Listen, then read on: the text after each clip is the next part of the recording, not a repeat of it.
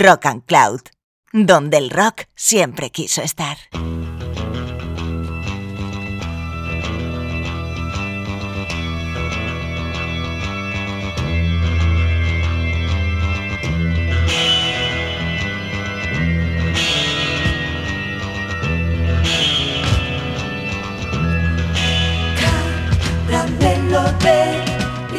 Hola caramelos, igual que todo tiene un principio, todo debe tener un final.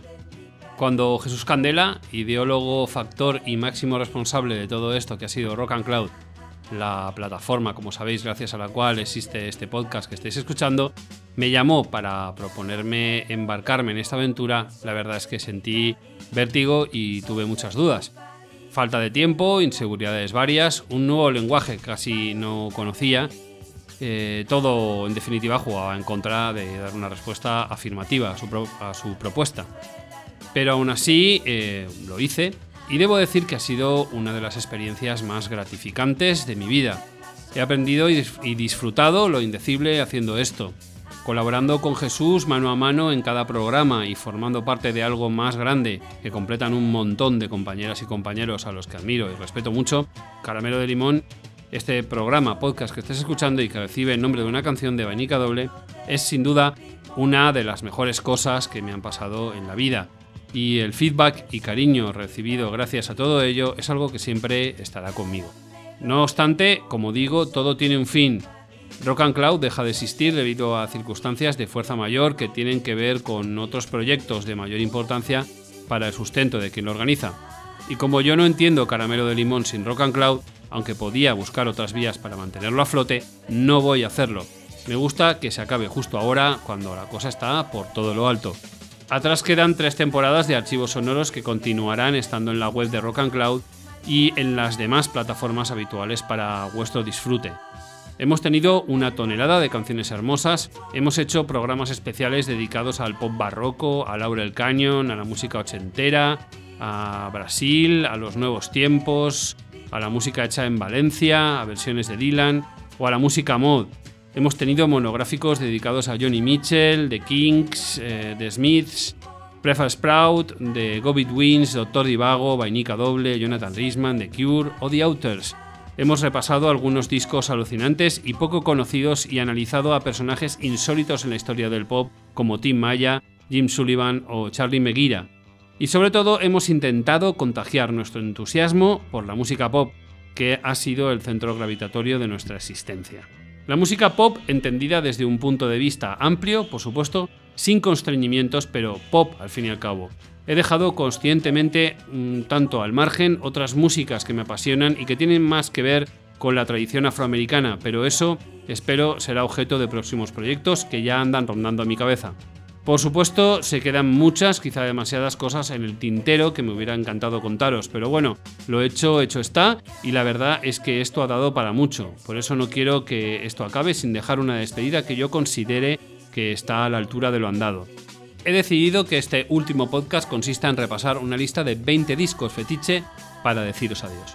¿Y qué es un disco fetiche? Os preguntaréis. Pues un disco fetiche no es necesariamente el mejor de la historia, ni siquiera debe contarse entre tu top 5 de discos favoritos. Un disco fetiche es algo más. Son discos que uno no encuentra, sino que le encuentran a uno. Discos que significan algo, que marcan un hito en el camino, que construyen de algún modo la persona en que nos convertimos, al menos en cuanto a gusto musical. Son tesoros importantísimos y en este rato os quiero presentar algunos de los míos, sobre todo los que tienen que ver con el pop.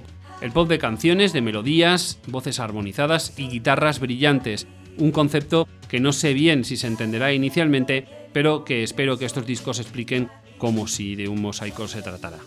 Son discos además con los que he intentado huir un poco de lo evidente, aunque por supuesto no deja de haber grandes nombres, para intentar que algunas y algunos descubran cosas nuevas. Porque eso ha sido el principal leitmotiv de todo esto, contagiar gusto, entusiasmo e intentar transmitir el poco conocimiento que tenemos y el mucho amor que nos inunda por la música. Espero haber conseguido algo de eso y por supuesto os agradezco enormemente la atención recibida y el cariño manifestado todo este tiempo. Y así pues, vamos con esto.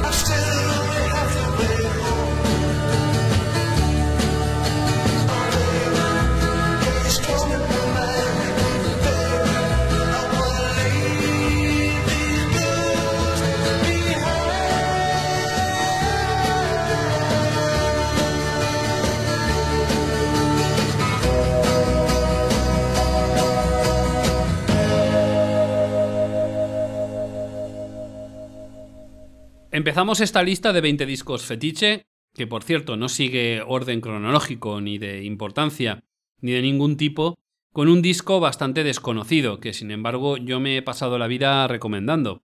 Lo descubrí hace ya bastantes años gracias a las reediciones que de rarezas de los 60 hizo un sello subsidiario de Cherry Red llamado Red Ola. Bobby Jameson fue un cantautor de Illinois que tras intentar despegar como estrella de folk rock terminó sus días alcoholizado e internado en un psiquiátrico. Ariel Pink, uno de los músicos alternativos más importantes de los últimos tiempos, dedicó, por cierto, no hace mucho un disco entero a su memoria. Y en este álbum que acabamos de escuchar, Songs of Protest and Anti-Protest, canciones de protesta y antiprotesta, data de 1965. Ahí aún no se hacía llamar por su nombre propio, sino Chris Lucy. El disco era un brillante compendio de música folk llevada al terreno rock de forma parecida como lo hacían The Bears o el propio Dylan cuando se electrificó, pero aquí además había unos arreglos complejos y sofisticados que se anticipaban, por ejemplo, a discos tan rompedores como Forever Changes the Love. Es una delicia de principio a fin que os recomiendo encarecidamente, de la cual escuchábamos I Got the Blues. Y dicho esto, pasamos a otro de los discos de la lista. En el número 19 tenemos eh, un álbum mucho más actual y hecho en mi tierra, Valencia. Como tantas otras cosas hechas aquí, Maronda ha sido un secreto a voces desde más o menos 2011, eh, año en que aparecía este El fin del mundo en mapas, con el que debutaban.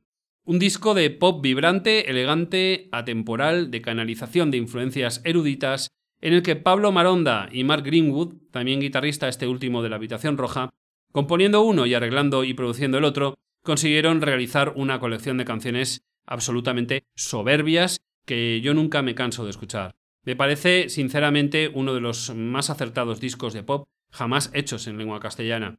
Tal vez redondearan su fórmula en el siguiente, la orfebrería según los místicos, pero en este debut encuentro una mayor frescura y sobre todo unas canciones que me atrapan siempre, como esta infinita Sin Ministerio.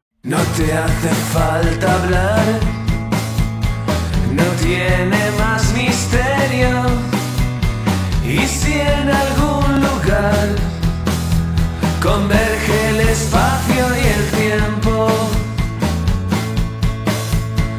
Nadie podrá explicar, nadie podrá entenderlo, nadie puede opinar de ciencia sin ministerio. Ella es tan guapa, tan guapa, tan guapa, no tiene perdón de Dios. Y si está triste mi mundo no admite cualquier otra explicación. Ella es tan guapa, tan guapa, tan guapa, no tiene perdón de Dios. Y cuando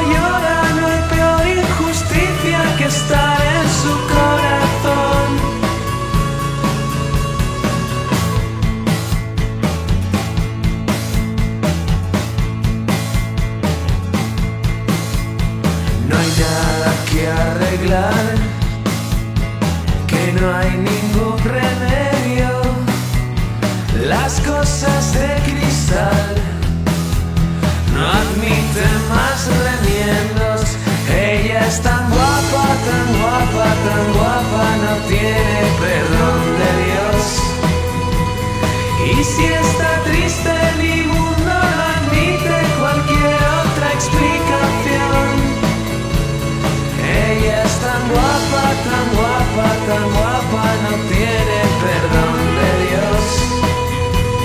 Y cuando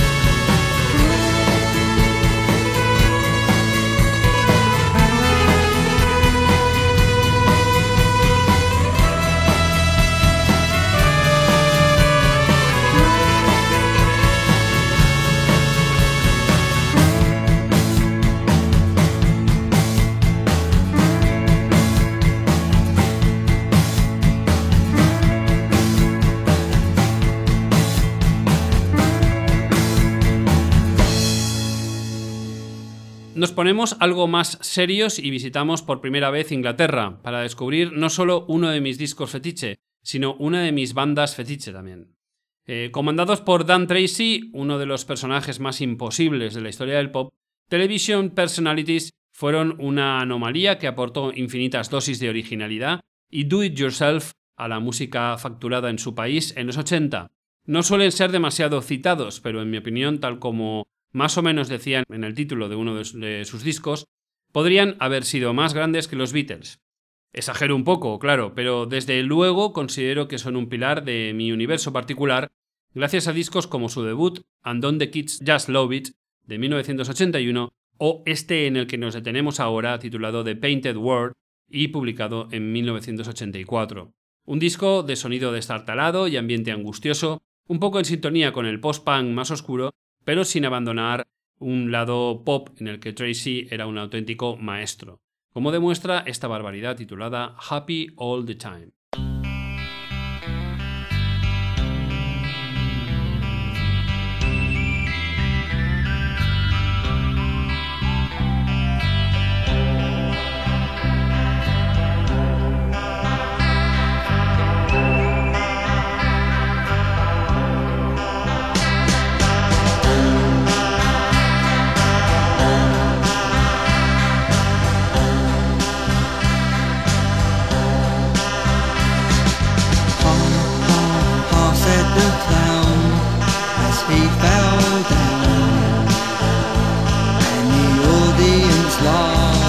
Cheers, but they never saw the tears. Mummy, mummy, please look at me, said Rupert Wigley. As Rupert climbed a very high tree, he's as happy as he could be.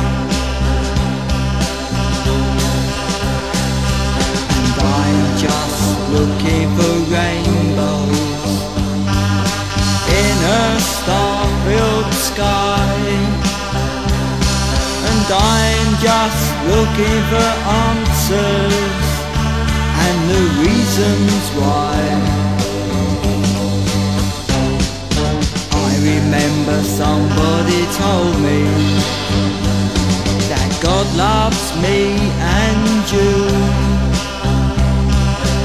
I don't know if they were honestly telling the truth. And I wish that I was happy all of the time in my mind. If I was happy all of the time in my mind, happy all of the time. Was happy all of the time in my mind. If I was happy all of the time in my mind, happy all of the time. But I'm just looking for rainbows in a star-filled sky And I'm just waiting for the sun to shine. I remember somebody told me That God is yours and mine But nobody ever told me that pigs could fly And I wish that I was happy all of the time In my mind.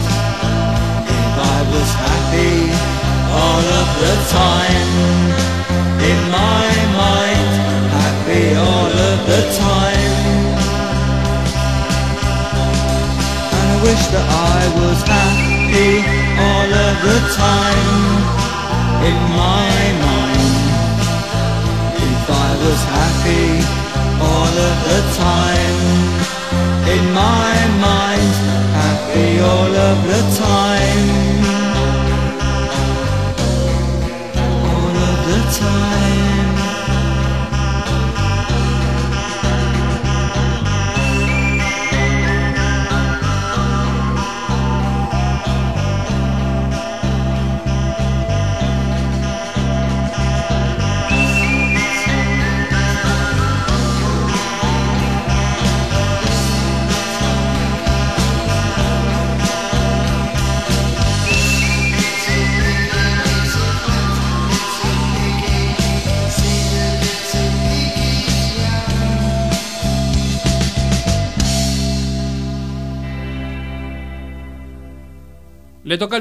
A uno de mis pilares en formato disco, un trabajo que explica un poco el concepto de disco fetiche del que hablaba en la introducción del programa. Un disco que me hizo entender muchas cosas y causó una influencia en mí de por vida. Sin él, mi existencia no hubiera sido igual, sin lugar a dudas. Tal vez, hablando de The Flaming Groovies, la banda de San Francisco comandada por Cyril Jordan, que tanta influencia tuvo para el surgimiento del punk, sería más lógico quedarse con discos como Super Smash, Teenage Head o Shake Some Action. Pero yo me quedo con Now. Tras el abandono de la banda de Roy Loney, su vocalista original, los Groovies se convirtieron en una formación completamente diferente. El tono asalvajado y casi punk de sus tres primeros LPs dio paso al influjo de los Beatles y los Birds y a una formación de quinteto pop en la que fue fundamental, tanto como vocalista como en facetas de compositor, Chris Wilson.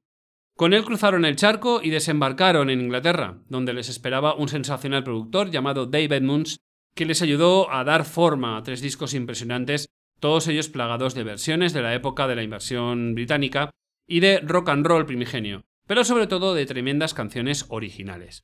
Como decía antes, de los tres discos que hicieron con esta formación, sería más lógico elegir el primero, Shake Some Action, que es realmente el clásico, pero yo le tengo cariño especial a las canciones que pueblan Now, el segundo de esta etapa, de entre las cuales siento especial predilección por este Good Love None, sobre todo por una coda final que me parece absolutamente digna de Brian Wilson.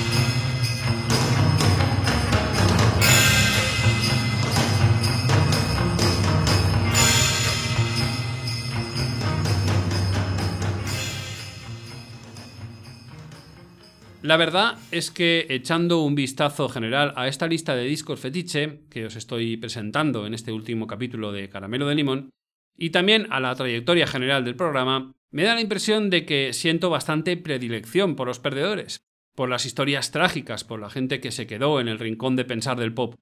Quizás sea así, pero en todo caso no se trata de un simple morbo. Muchas veces el talento no va por el cauce del éxito, sobre todo cuando se es alguien con una capacidad de visión adelantada al tiempo que le ha tocado vivir. No sé si ese fue el caso de Danny Kirwan, pero desde luego la mala suerte se cebó con él. Era un excelente compositor y guitarrista que se integró en la segunda formación de Fleetwood Mac cuando su líder Peter Green, otro gran perdedor por cierto, abandonó el barco. Con Fleetwood Mac grabó cuatro de los discos considerados como de transición, pero que yo tengo en su mayoría por joyas a descubrir. En todo caso, Kirwan fue expulsado de la banda por Mick Fleetwood debido a sus problemas con el alcohol unos años antes de que Fleetwood Mac dieran el salto al éxito masivo cuando incorporaran a Stevie Nicks y Lindsay Buckingham. Tras salir de la banda, Danny grabó esta absoluta delicia que es Second Chapter, publicado en 1975, eh, justo el mismo año en que su banda eh, publicaba su homónimo disco con la formación que la llevaría al mega estrellato. Ya podéis suponer que nadie hizo ni caso a esta maravilla de canciones dulces y producción elegantísima al más puro estilo de Paul McCartney, en la que Kirwan puso toda la carne en el asador. Es un disco que se ha hundido en el olvido y para mi gusto se saca muy poco a relucir. De hecho, no lo encontraréis en sitios como Spotify. Pero yo nunca, nunca me canso de recomendarlo ni de escuchar canciones tan resplandecientes como este Silver Streams.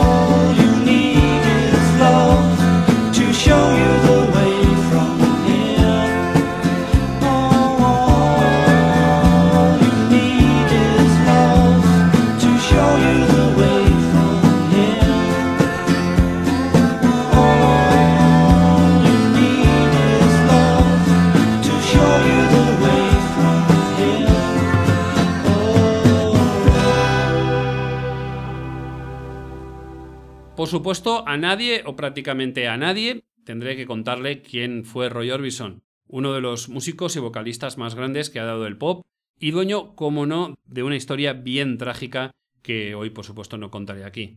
Lo que no es tan conocido o tan evidente es que tras eh, sus etapas más conocidas, tanto en Sun Records como en Monument, donde grabó la mayor parte de sus clásicos, y antes de su éxito póstumo con el disco Mystery Girl, Roy Orbison grabó un buen número de discos en el sello MGM, que conviene mucho recuperar, como es el caso de este Cry Softly Lonely One, publicado en 1967, de preciosa portada en que Roy aparece fotografiado con su tupé y sus gafas negras al volante de un coche deportivo a plena luz del sol primaveral, y eh, bueno, eran los años en que el público ya estaba más centrado en la incipiente psicodelia o el blues rock, y a casi nadie le importaban los pioneros del rock and roll.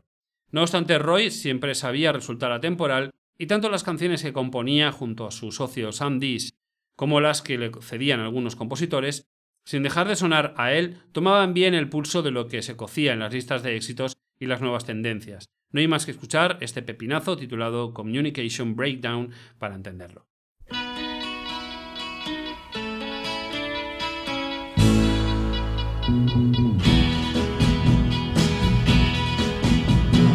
We never walk, we never talk, we never find the time to be close again. There it goes again, communication breakdown. Communication breakdown. Too much concern for money to burn, too many things to do. Now you don't need me, and I don't need you. Communication breakdown. Communication breakdown. One by one, they fell.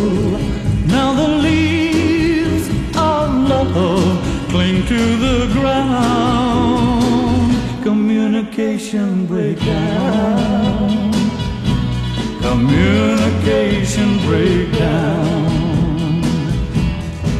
Too much too soon, too much temptation in a hurry.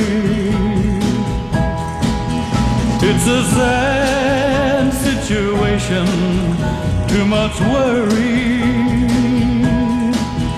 I can tell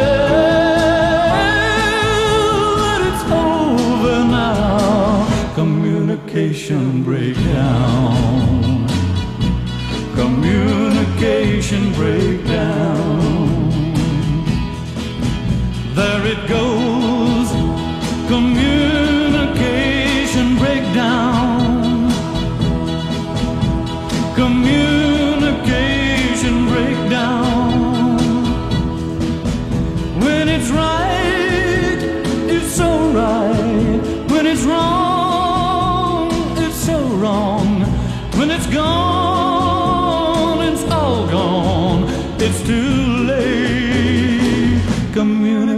Communication breakdown. Communication breakdown.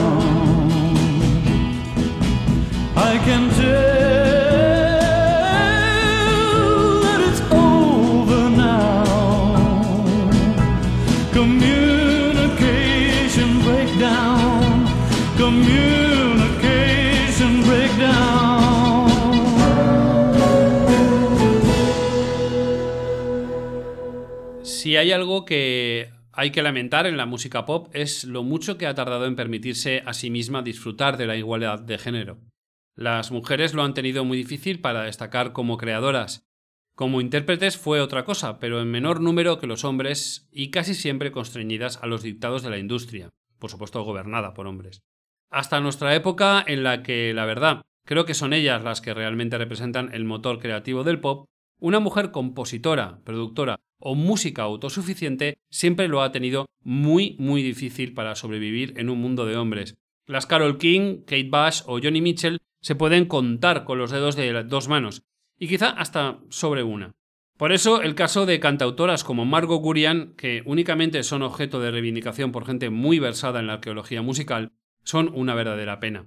Margot era una compositora maravillosa que mereció mejor suerte, a pesar de que sus canciones fueron grabadas con éxito por gente como Astur Gilberto o Glenn Campbell, pero ella por sí misma merecía más. Lo demuestra un disco tan monumental como este Take a Picture de 1968, que yo nunca me canso de reivindicar. Una pieza de orfebrería pop que contiene canciones enormes, todas ellas adornadas por la dulce voz eh, que Margo, fallecida hace un par de años, por cierto, tenía. El disco bien merece un puesto junto a lo más granado del pop barroco y vamos a escuchar la canción que lo cerraba y que era seguramente la más cercana a la psicodelia del lote, pero cómo no con un uso de la melodía sublime, marca de la casa. Eh, esta canción se titula Love y suena así de bien.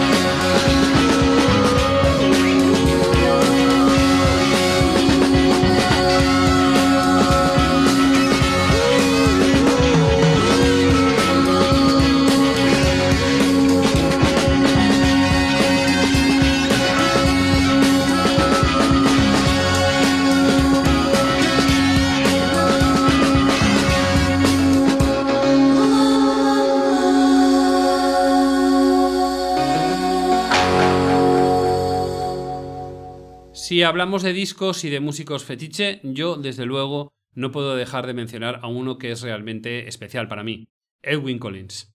El escocés, eh, incluso después de que en 2005 sufriera dos derrames cerebrales, ha seguido eh, haciendo música y demostrando que es uno de los mejores compositores de su generación. Tanto con Orange Juice, la banda de la que formó parte en sus comienzos y que son considerados uno de los pilares fundamentales del indie rock, como en su carrera en solitario, cuya cima tuvo lugar en 1994 con el mega hit A Girl Like You, ha mantenido siempre un nivel sobresaliente en todos sus discos. Por eso es muy difícil elegir uno. Pero como esto se trata de discos fetiche y es algo totalmente personal, yo elijo quizás el más raro de todos.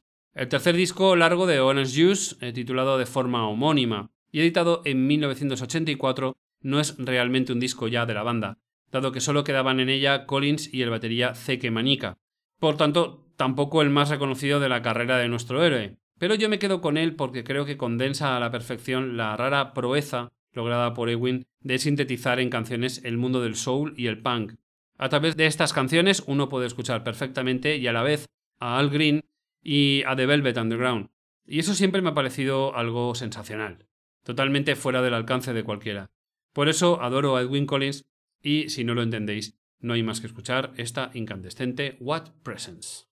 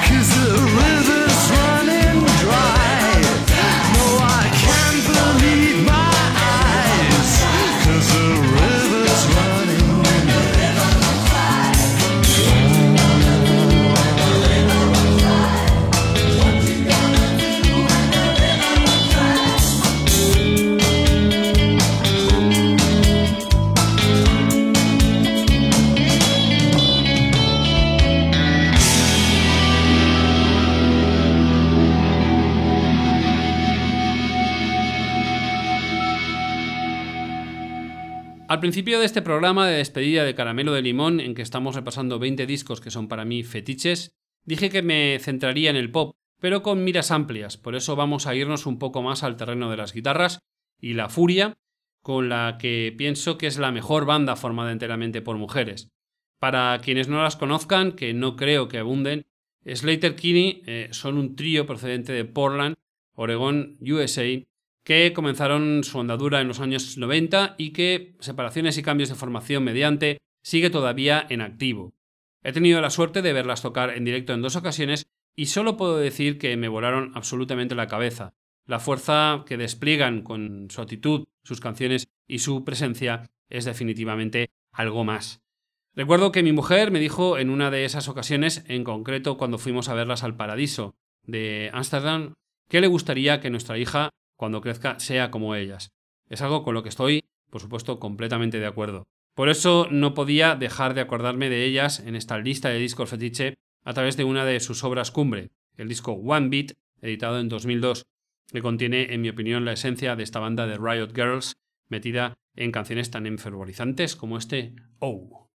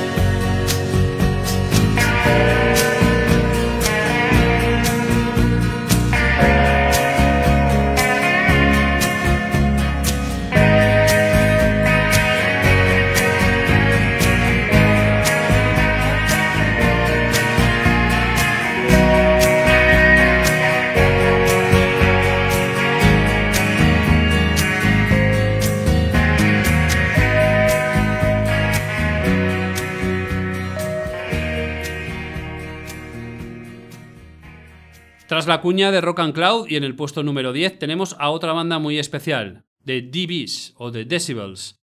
Fueron una banda bastante anómala, surgida eh, de forma coetánea a todo lo que se dio en llamar nuevo rock americano o Paisley Underground, pero ellos, como digo, eran bastante diferentes a todo el mundo.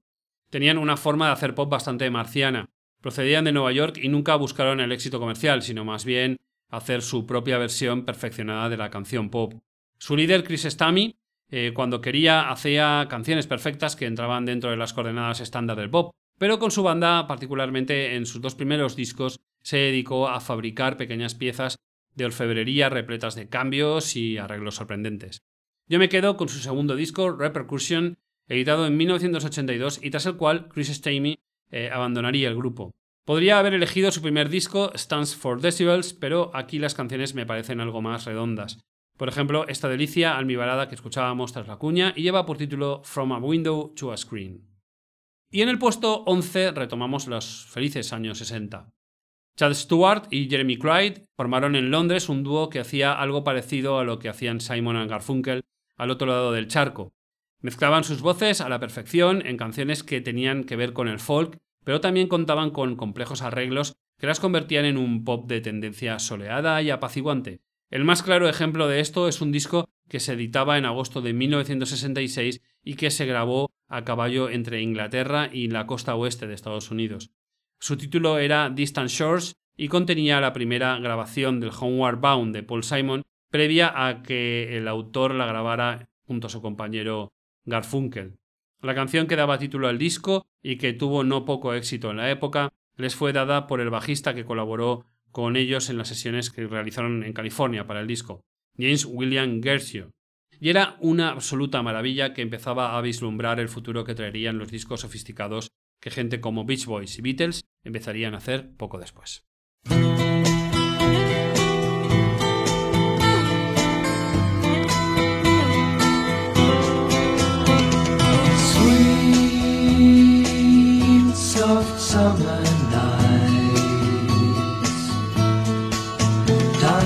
Shadows in the starry lights.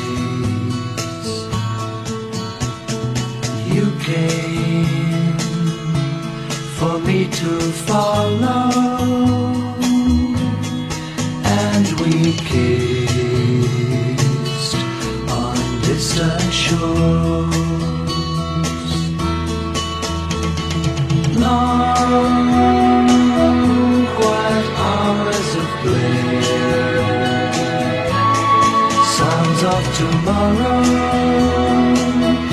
from yesterday. Love came for me to follow, and we kissed on distant shores. The careful glance of children playing. Raindrops fall as if they're saying quiet thoughts of you, caressed by time. The breeze of summer's gone, whispered memories as nights grow long. You came for me to follow,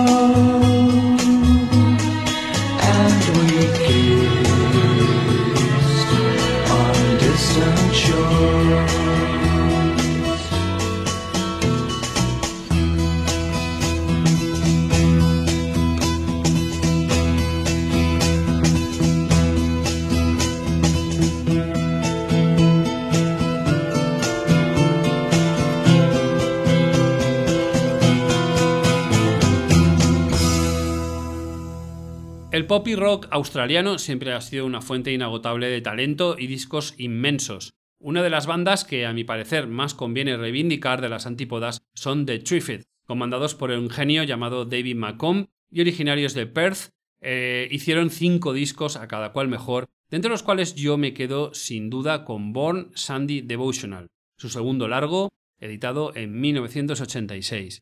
De producción monumental y sonido elegante, su estilo era algo así como un cruce imposible entre sus compatriotas The Go-Betweens y Nick Cave.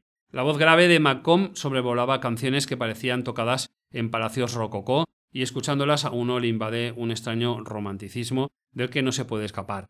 El disco, como muchos otros de bandas australianas, fue grabado en Londres a las órdenes de Gil Morton, el que poco después sería el afamado productor de los Pixies. Tuvo solo un éxito moderado en su país y en algún otro, pero sin duda es el disco que les puso en el mapa como banda de culto y a día de hoy debería ser considerado todo un clásico. Escuchamos Wide Open Road.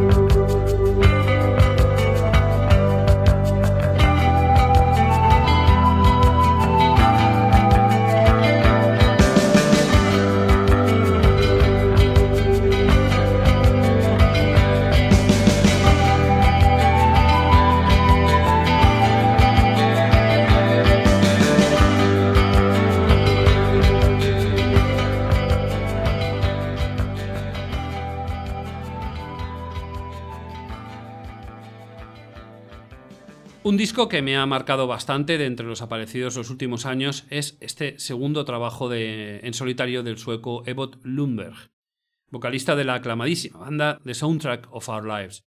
Es un álbum muy poco conocido fuera de Suecia.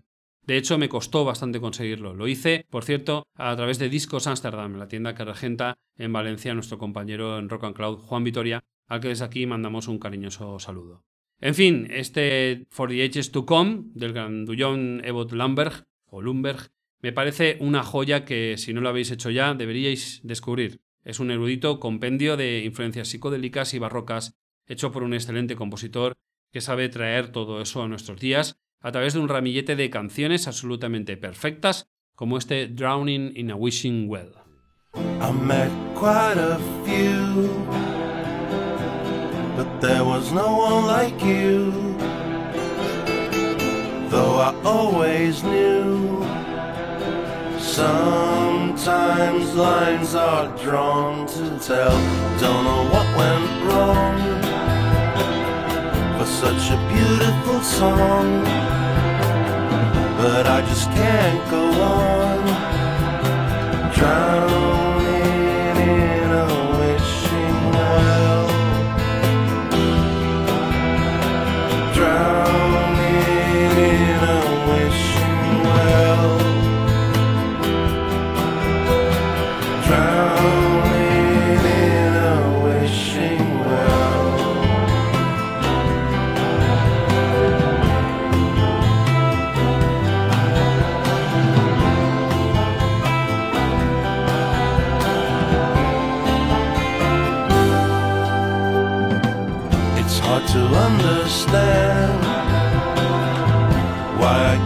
my hand.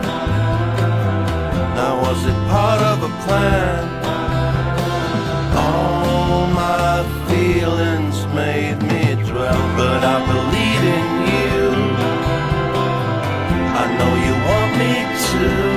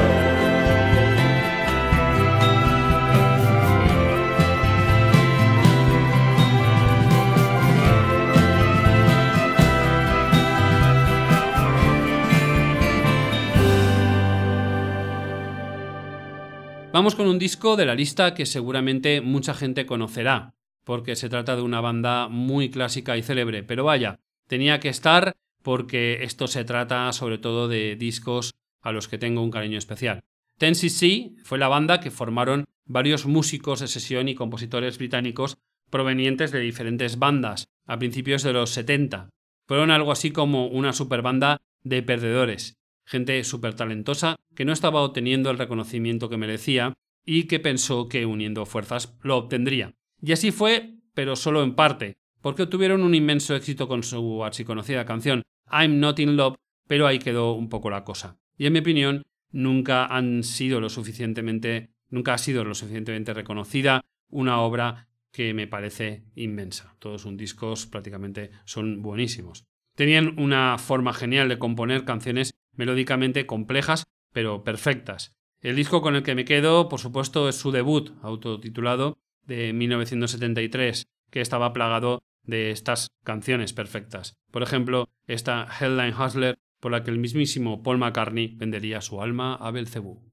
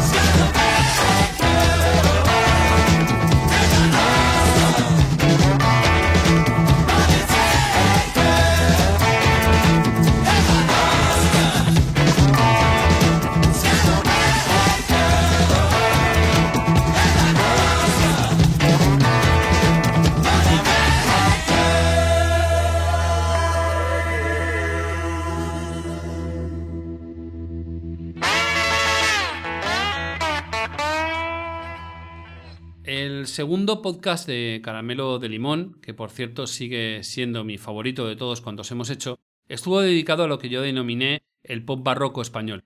En, él escuchábamos la canción que titulaba el programa, Versallesco Rococó, a cargo de la banda Nuevos Horizontes, en colaboración con el dúo malagueño José y Manuel.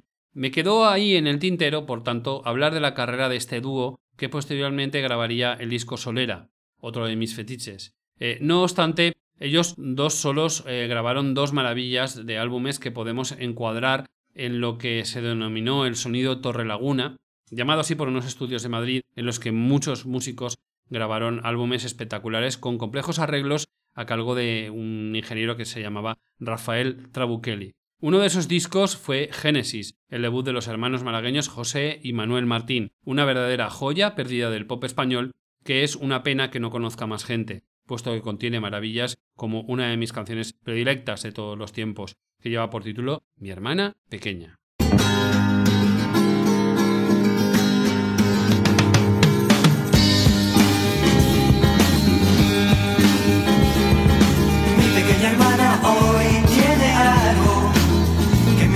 Pensar. No toca su corazón, le han dañado y no lo quiere contar. A sus 13 años ya detesta vivir. En su desesperación quisiera morir, quisiera morir, quisiera morir. Se imagina que otro amor no puede tener.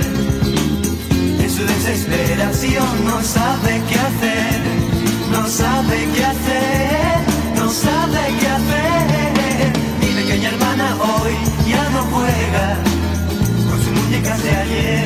porque tiene ahora otros problemas que la hacen padecer. A sus 13 años ya detesta vivir.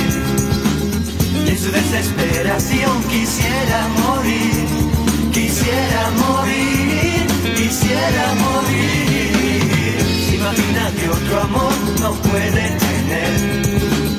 Y en su desesperación no sabe qué hacer, no sabe qué hacer, no sabe qué hacer.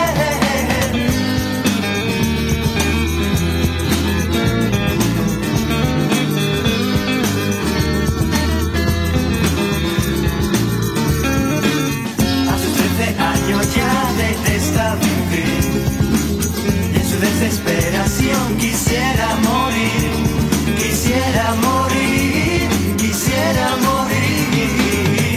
imagina que otro amor no puede tener. Y en su desesperación no sabe qué hacer, no sabe qué hacer,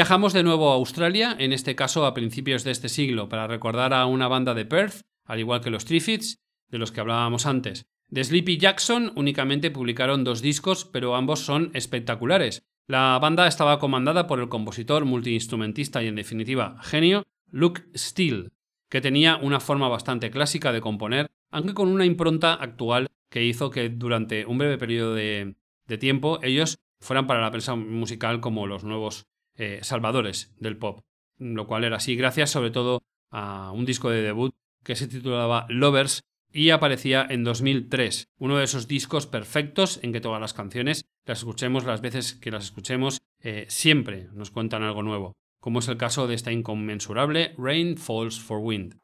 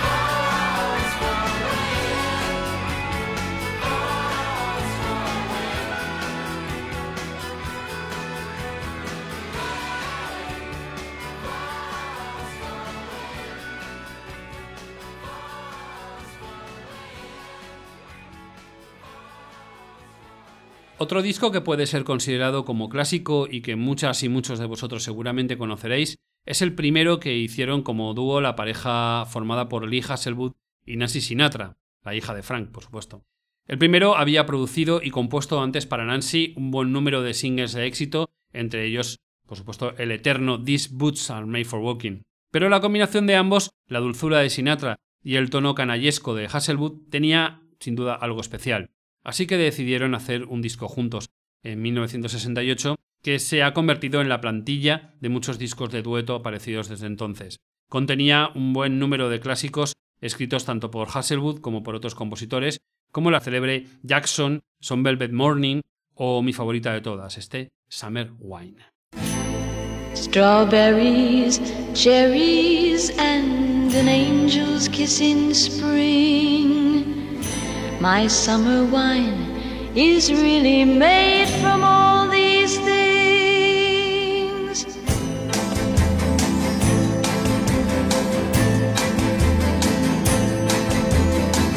I walked in town on silver spurs that jingle too.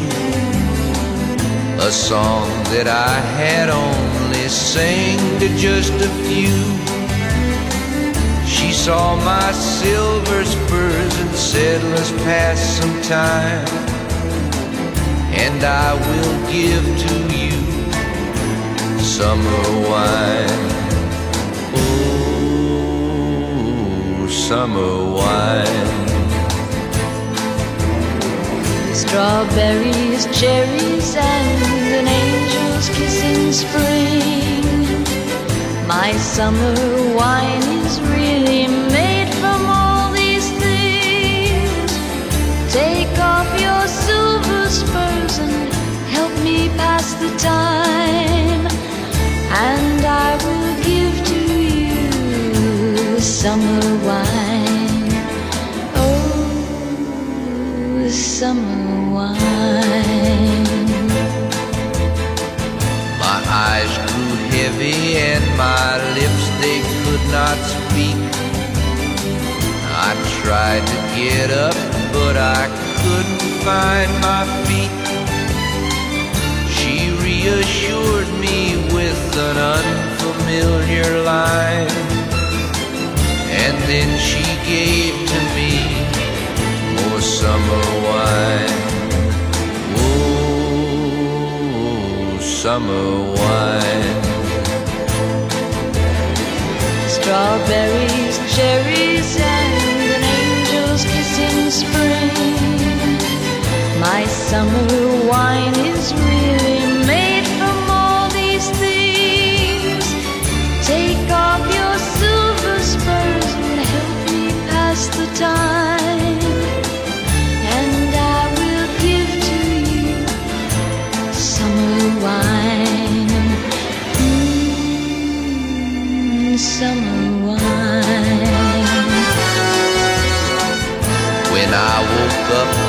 Sun was shining in my eyes. My silver spurs were gone, my head fell twice its size. She took my silver spurs, a dollar and a dime, and left me craving for more summer wine. Oh, summer wine. Strawberries, cherries, and an angel's kiss in spring. My summer wine is really made from all these things. Take off those silver spurs and help me pass the time. And I will give to you my summer wine. Oh, summer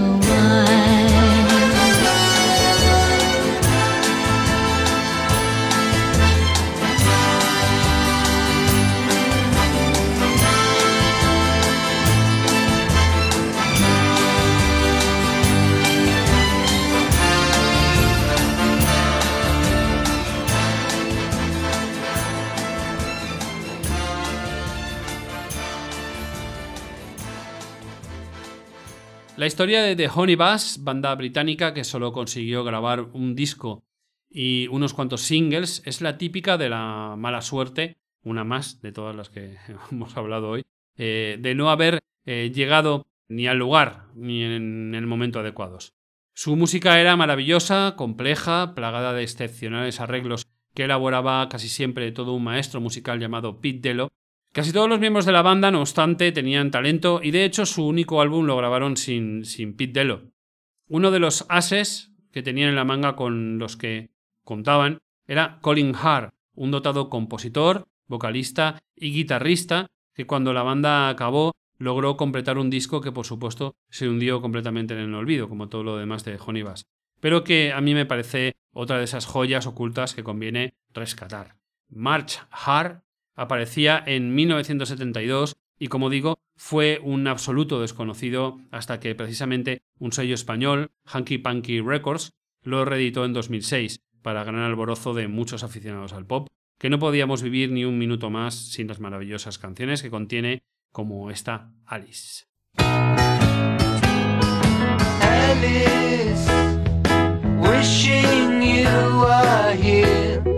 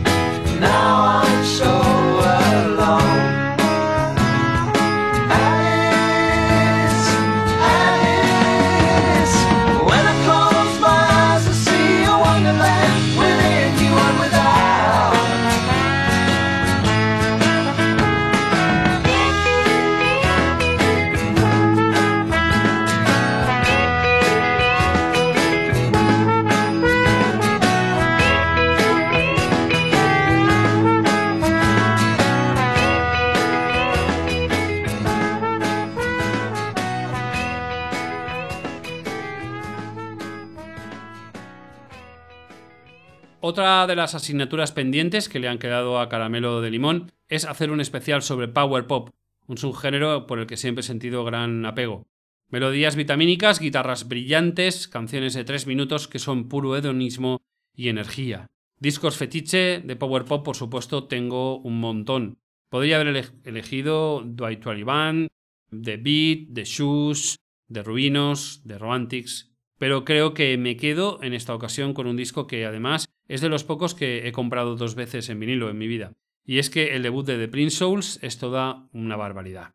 Al igual que Paul Collins, de The Beat, Peter Case formó parte de The Nerves, trío que completaba el desgraciadamente fallecido hace poco Jack Lee. De ese trío salió Oro. Cada uno de los implicados hizo discos brillantes al abandonar la formación. Sobre todo, tanto Collins como Case han mantenido eh, carreras repletas de credibilidad. Si me apuran, seguramente diría que el disco perfecto de Power Pop es el debut de, Paul Collins Beat, pero el debut de The Prince la banda de Peter Case, no le va en absoluto la zaga. Otorga trayazo tras trayazo, enfundado en melodías endeudadas con la British Invasion y bases rítmicas enfervorizadas, como es el caso de este pildorazo infalible que recibe el título de Now.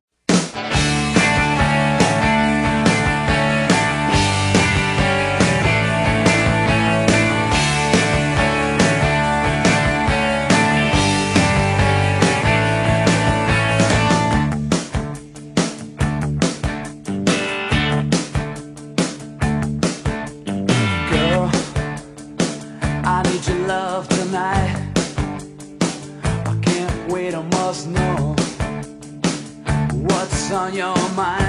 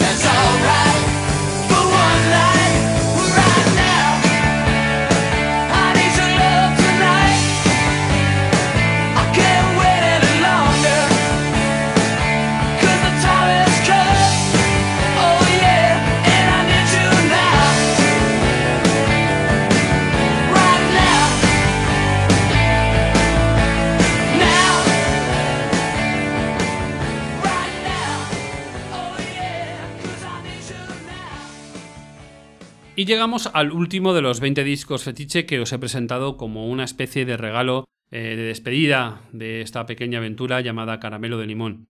De alguna forma, cuando pensé en la lista, reconozco que me la he pensado mucho, pero todos los demás discos podrían haber sido sustituidos por otros discos, pero este en concreto tenía que estar sí o sí. Es un disco que desde que lo descubrí me ha parecido mi disco, o al menos mi disco pop. Es un álbum que define plenamente mi visión de las cosas en cuanto a lo que espero de un trabajo de estas características. Y eso que el único disco del británico Billy Nichols ni siquiera llegó a ver la luz.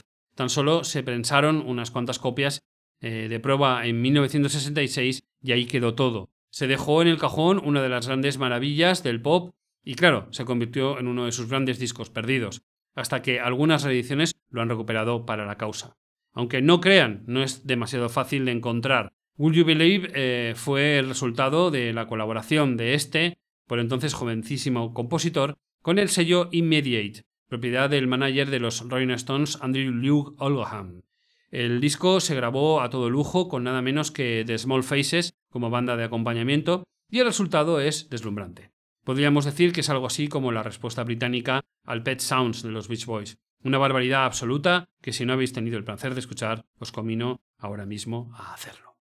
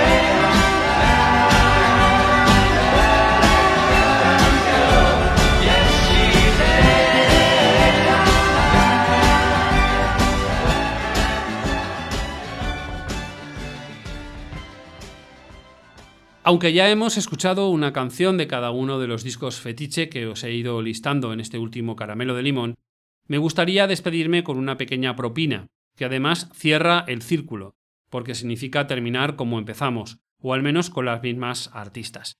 Las mismas artistas que han servido en gran medida de inspiración, que pusieron título al programa y que han tenido un significado inmenso en el universo y la vida de este que os habla. Pero antes de escucharlas, quiero deciros que ha sido un verdadero placer hacer esto y compartirlo con vosotros.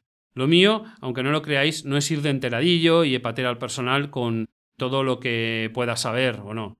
A mí lo que me gusta es comunicar, contagiar entusiasmo por la música, ayudar a descubrir canciones, discos o historias bonitas a quien quiera escuchar y desde luego a aprender con ello y con ellos.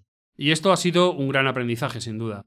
Una experiencia maravillosa por la que le estoy especialmente agradecido a Jesús, que ha sido la persona en la sombra cuyo inmenso trabajo ha hecho posible no solo mi podcast, sino el de todos los implicados. De hecho, ahí queda todo el trabajo, como decía al principio, para la posteridad. Podéis encontrar todos nuestros podcasts en la web de Rock and Cloud, ahora y siempre. Creo que podréis disfrutar mucho con ello, sinceramente. Os agradezco sinceramente, de nuevo, a todos los que habéis estado ahí. Ha sido muy emocionante los comentarios que he recibido de tanta gente. Por supuesto, además de darle las enormes gracias a Jesús que se merece, también quiero recordar, acordarme de todas las compañeras y compañeros que han estado implicados de alguna manera con Rock and Cloud, tanto haciendo podcast como escribiendo en el blog, colaborando con sesiones de pinchadiscos o con fotografías o diseños. Un honor compartir esto con todos ellos, desde luego. Caramelo de limón acaba aquí porque, como dije, no entiendo llevarlo a otro terreno que no sea Rock and Cloud. Sin embargo, en mi cabeza ya hay algunas ideas para hacer otra cosa, que será diferente, claro está, y con mucha más diversidad musical. Espero poder llevarla a cabo y que nos veamos de nuevo en la nube y en las canciones. Y nada más, tan solo presentar esta última canción que va a sonar, que como habréis adivinado los caramelos más avispados es de vainica doble. Pero no es caramelo de limón, eso os digo como siempre que os lo comáis. Se trata de una canción que me parece temáticamente más adecuada y se titula Todo desapareció. Así que ahí queda eso. Os queremos y nos vemos en el camino.